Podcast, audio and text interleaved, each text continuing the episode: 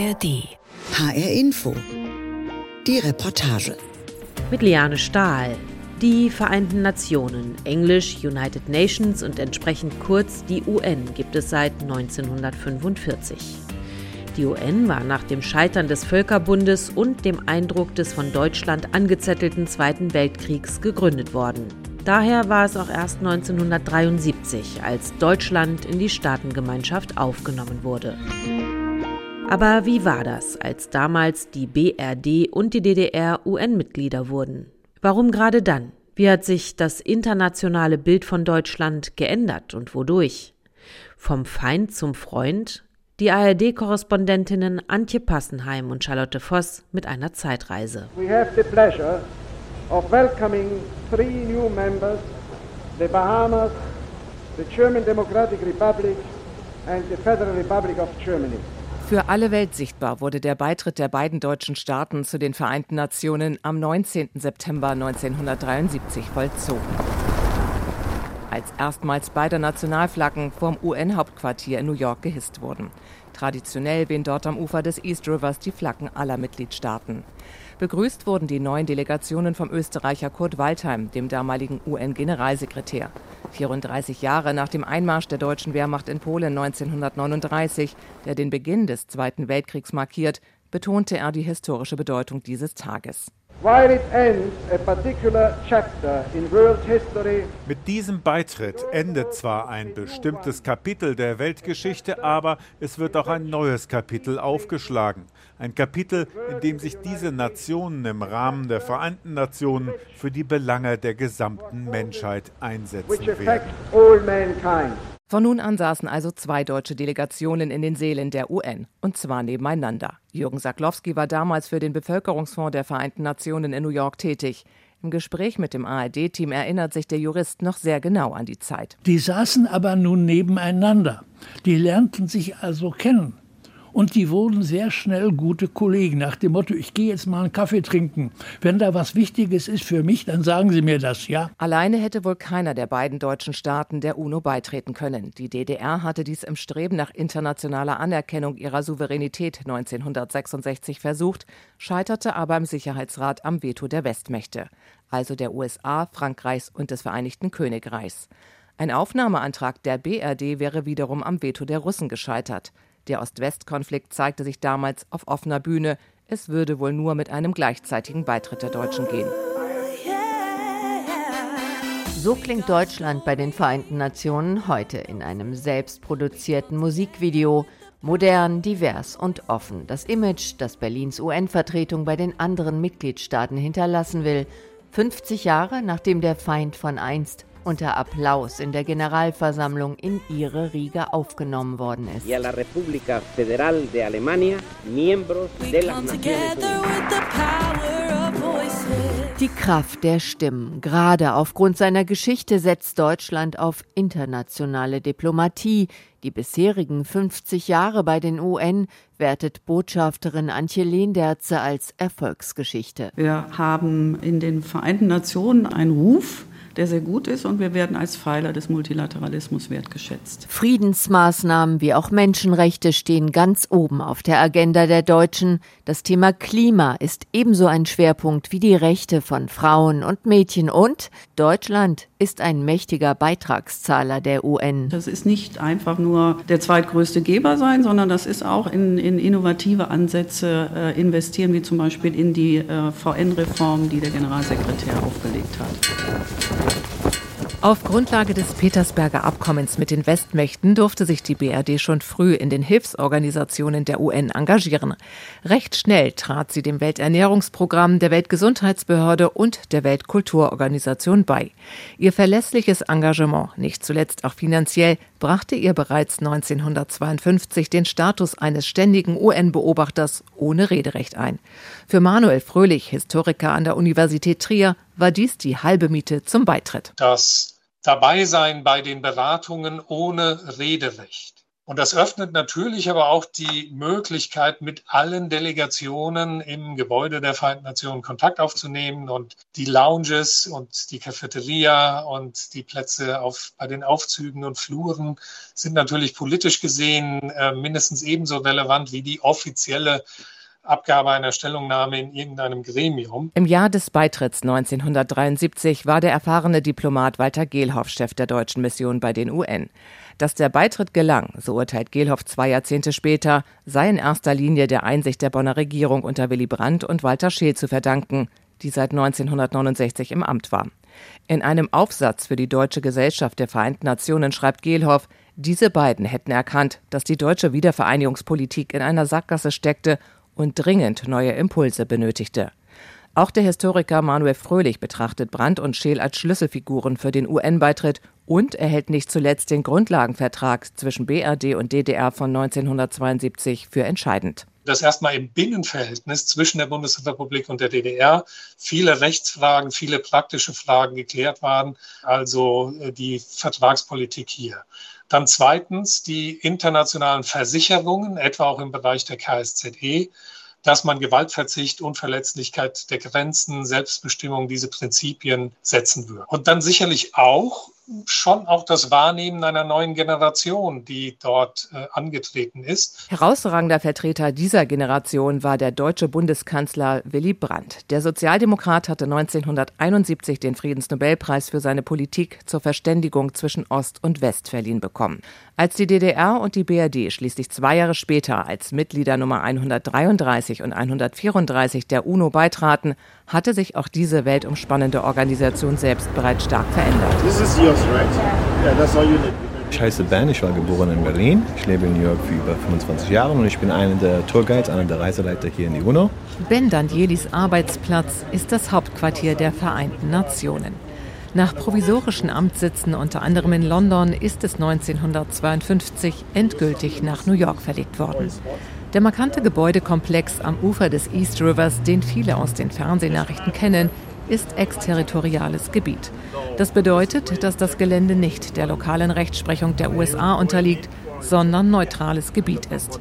Zu den wichtigsten UN-Gebäuden dort gehören die Generalversammlung, das Konferenzgebäude sowie das bekannte Hochhaus mit seiner grün schimmernden Glasfassade. Es beherbergt das UN-Sekretariat, das seit 2017 vom Portugiesen Antonio Guterres geleitet wird. Täglich zieht es rund 800 Besucher zum UN-Hauptquartier. Viele von ihnen kommen aus Deutschland. An Werktagen finden rund 60 Führungen statt, die ihre Gäste für rund eine Stunde in die Welt und Atmosphäre der UNO eintauchen lassen.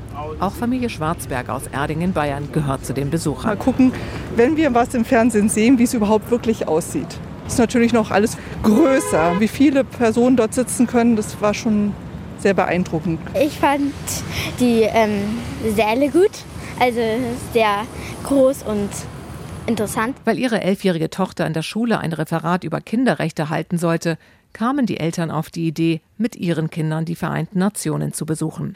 Das ARD-Team darf ihre Tour allerdings nur ohne Mikrofon begleiten, weshalb alle Gespräche mit ihnen anschließend auf der Straße stattfinden mussten. Wenn eine Touristengruppe auf den grünen Sesseln der Besucherränge in den großen Seelen sitzt, erzählen die Tourguides von der Entstehung der UN, erklären ihre Themen, Regeln und Abläufe. Ben bietet Touren auf Hebräisch, Englisch und Deutsch an. Die deutschsprachigen Führungen seien immer speziell, erzählt er. Pro Woche gäbe es zwei bis drei davon. Diese seien immer schnell ausgebucht und die deutschsprachigen Gäste wüssten immer so viel. Die wissen, was passiert hier, was nicht passiert hier in die UNO.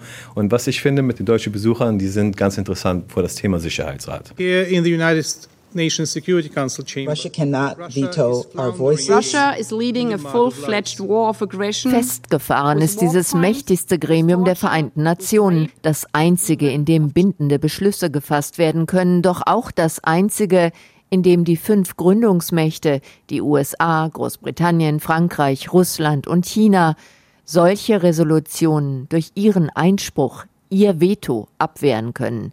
Die Reform dieses Sicherheitsrats bleibt ein Kernanliegen Berlins. Zusammen mit Brasilien, Indien und Japan setzt sich Deutschland dafür ein, dass der Rat durch eine Erweiterung an die geopolitischen Realitäten des 21. Jahrhunderts angepasst wird. Das bevölkerungsreiche Land Indien gehöre da ebenso dauerhaft rein wie afrikanische Länder. Und auch Deutschland selbst will einen ständigen Sitz. Viermal saß die Bundesrepublik bereits als rotierendes Mitglied im Sicherheitsrat. Dabei sei das Mitgliedsland zunehmend erwachsener geworden, besonders durch zwei Wegmarken, beschreibt UN-Botschafterin Antje Lehnerze. Ganz sicher 2003 die Entscheidung über den Irakkrieg der Amerikaner.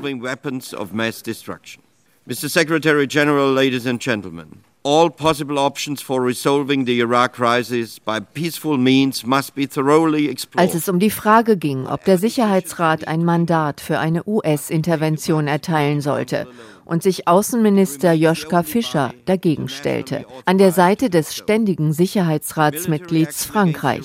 Ein Schritt in Richtung größerer Eigenständigkeit. Und wir haben äh, auch bei Libyen uns äh, damals, als es um den Sturz Gaddafis ging, wir haben uns enthalten. Das waren beides Entscheidungen, die wir uns nicht leicht gemacht haben, die wir auf äh, Grundlage unserer Überzeugung getroffen haben und waren natürlich auch Ausnahmen, weil wir da ebenfalls nicht zusammen mit unseren traditionellen Verbündeten gestimmt haben. 20 Jahre nach Deutschlands ablehnender Haltung zum Irakkrieg sind die Grünen wieder präsent auf der internationalen Bühne in New York. Außenministerin Annalena Baerbock beeindruckt viele mit ihrer ersten Rede vor der Generalversammlung. Sie appelliert, die Welt müsse dem globalen Süden auf Augenhöhe gegenübertreten. I've heard some of my colleagues say when I was phoning Einige meiner Kollegen sagen, jetzt fordert ihr Solidarität für Europa. Aber wo wart ihr denn in der Vergangenheit für uns? Ich möchte Ihnen ganz ehrlich sagen, wir hören Sie. Und ich glaube wirklich, dass wir immer bereit sein sollten, unser eigenes Handeln in der Vergangenheit kritisch zu hinterfragen. Ich bin dazu bereit. And I'm willing to do so. Nach dem russischen Angriffskrieg in der Ukraine trägt die deutsche Außenministerin durch ihre Überzeugungsarbeit bei Ländern des globalen Südens dazu bei, dass die Weltgemeinschaft die russische Aggression mit überwältigender Mehrheit verurteilt als Verletzung der UN-Charta. Deutschland macht klar, es will mehr Verantwortung übernehmen. Die Bundesrepublik will nicht nur 2027 wieder als rotierendes Mitglied in den Sicherheitsrat gewählt werden, sie will auch weiterhin einen ständigen Platz an der Tischrunde. Auch der Saal, in dem das mächtigste UN-Gremium tagt, ist manchmal für Besucher zugänglich. In seiner Mitte steht ein großer runder Plenartisch aus dunklem Holz. Die Besucher erfahren, dass die Wahrung des Friedens die zentrale Aufgabe des Gremiums sei und dessen Beschlüsse völkerrechtlich bindend seien. Der UN-Sicherheitsrat ist mit nur 15 Mitgliedern zugleich aber auch ein sehr kleiner Zirkel. Neben zehn temporären Mitgliedern gibt es mit den USA, Russland, dem Vereinigten Königreich, Frankreich und China fünf sogenannte ständige Mitglieder. Diese haben jeweils ein Vetorecht, womit Beschlüsse des Sicherheitsrats blockiert werden können.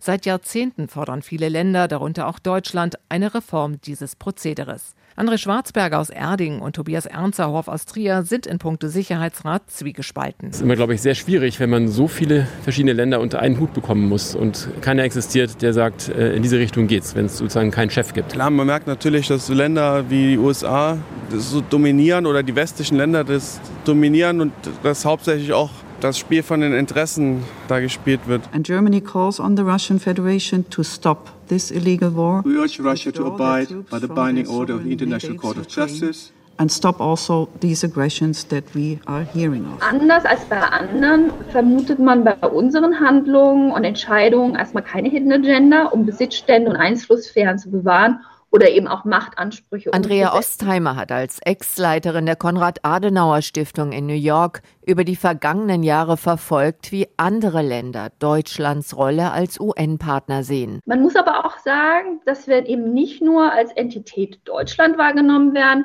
sondern man sieht uns zum einen als EU-Mitglied und zum anderen natürlich auch als enger Verbündeter der USA. Und das bedeutet in einer Zeit der Rivalität zwischen dem globalen Norden und Süden, dass Deutschland sich ebenso die Kritik doppelter Standards gefallen lassen müsse, wie andere westliche Staaten auch. Dennoch meint UN-Beobachter Richard Gowen vom Think Tank Crisis Group. I think that ich denke, viele nicht westliche Länder finden es einfacher, mit den Deutschen zusammenzuarbeiten, als mit den ehemaligen Kolonialmächten Großbritannien und Frankreich. Denn Deutschland hat diese koloniale Vergangenheit nicht. Allerdings hätten sie auch das Gefühl, dass Berlin mehr auf Brüssel fixiert ist als auf New York. I think there is a feeling that Berlin is more focused on Brussels than it is on New York. And und dass, obwohl Deutschland ein guter Mitspieler im UN-System sein will, seine wirkliche Konzentration auf der europäischen Zusammenarbeit liegt. In, in the UN system, its, its real focus is on uh, European cooperation. Bei Sicherheitsangelegenheiten sei die deutsche Stimme auch nicht immer so laut gewesen wie etwa die von Frankreich, sagt Gowan. Der Franzose und UN-Untergeneralsekretär für Friedensmissionen Jean-Pierre Lacroix sieht es nicht so. Germany is first of all it's a very important uh, financial uh, contributor to peacekeeping. Deutschland ist erstmal ein also wichtiger finanzieller Unterstützer der Friedensmissionen, aber es stellt auch viele Soldatinnen und Soldaten für Blauhelmeinsätze. Seit die Bundeswehr nach der Wiedervereinigung an Blauhelmeinsätzen teilnehmen darf, ist sie zum Beispiel mit einem maritimen Einsatzverband bei einer der ältesten UN-Missionen UNIFIL im Libanon dabei. Die Blauhelme überwachen seit 1978 das Grenzgebiet zwischen Israel und dem Libanon. Das bislang größte Kontingent hat Deutschland noch bei dem als gefährlich geltenden Einsatz in Mali. Nach dem überraschenden Rauswurf der Blauhelme durch die malische Regierung will Berlin die verbleibenden rund 1000 deutschen Soldatinnen und Soldaten bis zum Jahresende aus dem westafrikanischen Land abziehen.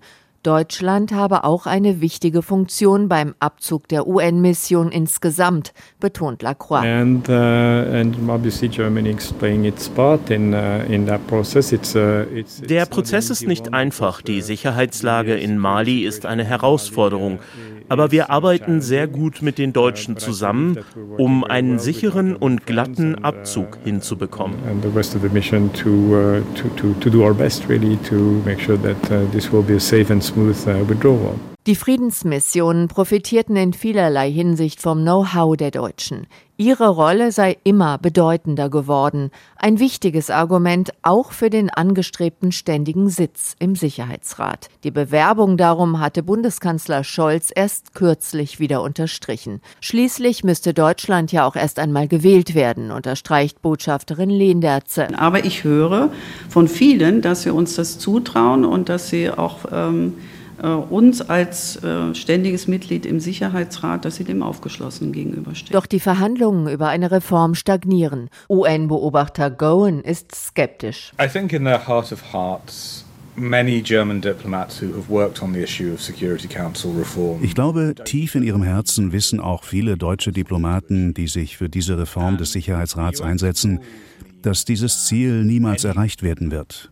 Die Regeln der Vereinten Nationen lauten schlichtweg, dass jede Reform der UN-Charta von zwei Dritteln der Mitglieder des Sicherheitsrats und auch von den ständigen Mitgliedern China und Russland unterstützt werden muss.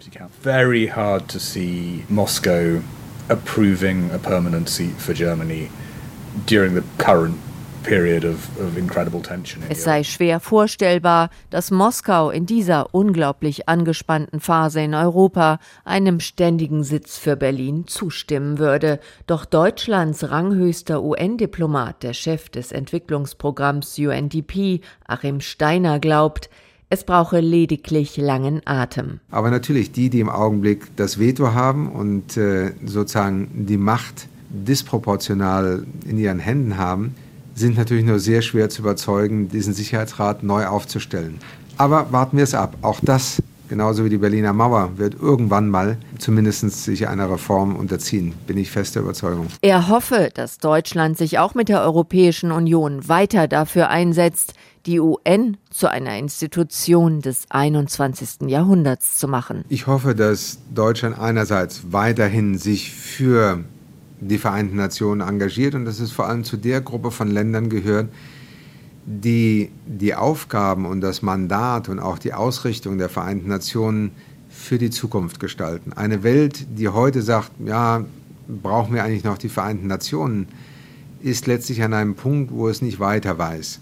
Und das ist gefährlich. Steiner bleibt dennoch Optimist, einer, der seine Mission verfolgt. Viele mögen manchmal nicht wahrnehmen, wie viel tagtäglich im Namen unserer aller von den Vereinten Nationen geleistet wird. Alleine die Aktion im Roten Meer, wo wir in den letzten Monaten unter nun wirklich schwierigsten Bedingungen eine Katastrophe verhindert haben, indem wir diesen Öltanker leergepumpt haben. Solche Dinge sind fast tagtäglich in der Arbeit der Vereinten Nationen Aufgaben, die wir wahrnehmen und weil eben nicht die Katastrophe eintritt, werden sie sehr schnell vergessen.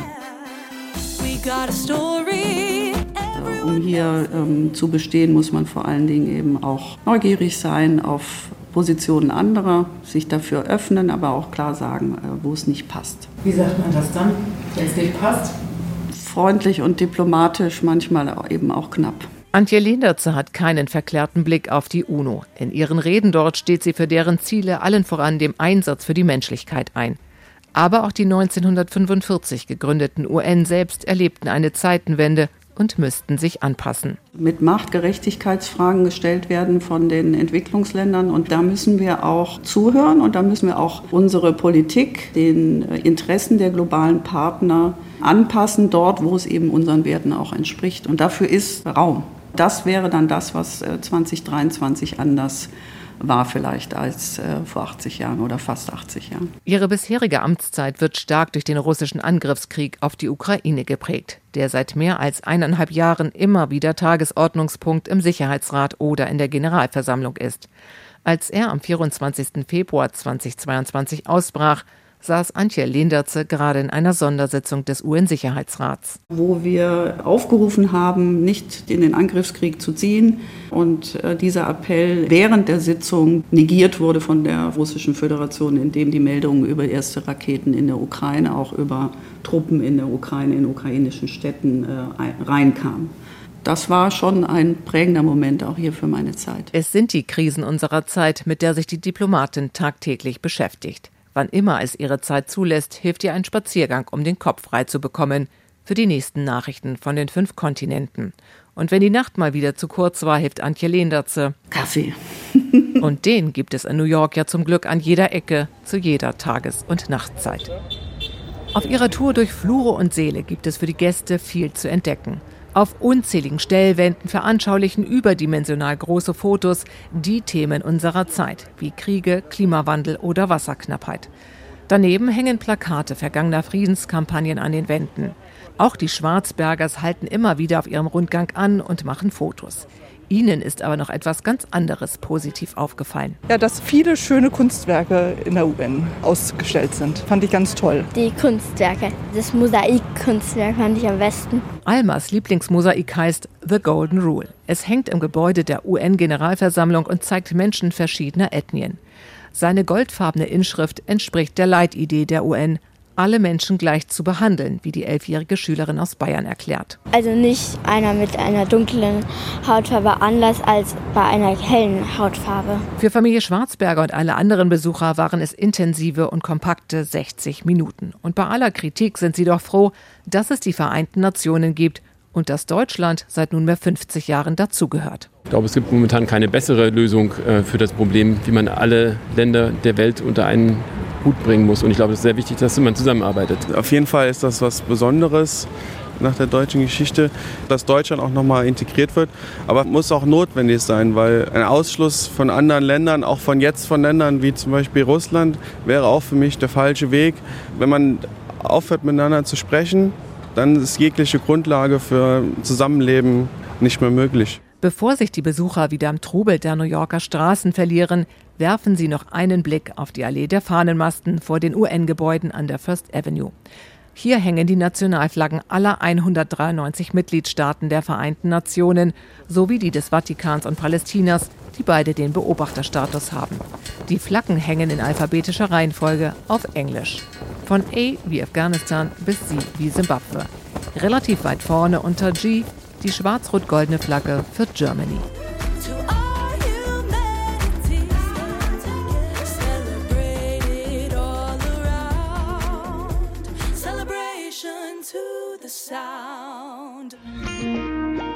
Vom Feind zum Freund Seit 50 Jahren ist Deutschland nun Mitglied in der Staatengemeinschaft der Vereinten Nationen. Die ARD-Korrespondentinnen Antje Passenheim und Charlotte Voss waren das mit einer Zeitreise. Ich bin Liane Stahl und den Podcast zur Sendung gibt's auch immer auf hrinforadio.de und natürlich auch in der ARD Audiothek.